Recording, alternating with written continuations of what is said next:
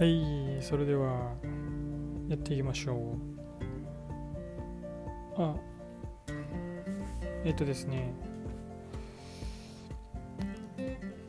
新年明けましてあの助言をいただいたんですよポッドキャストに。向けての。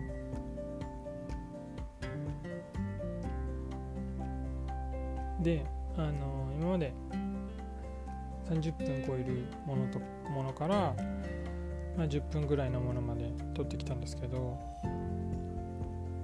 うなんか長いよ。前もそんなのをいただいたと思うんですけど3分ぐらいにならないのっていう話をいただいたんでちょっと実験的に3分でやっていこうと思いました。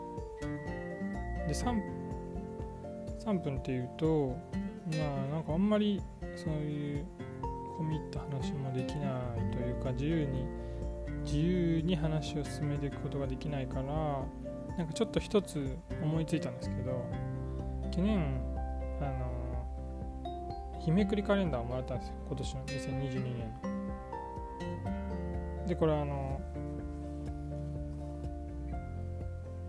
仮面ライダーリバイスで出てくる。あの仮面ライダージャンヌのこの写真がついてるんですけどそれは置いといてなんかこれなんか日めくりカレンダーによくあるこのなんて言うんですか？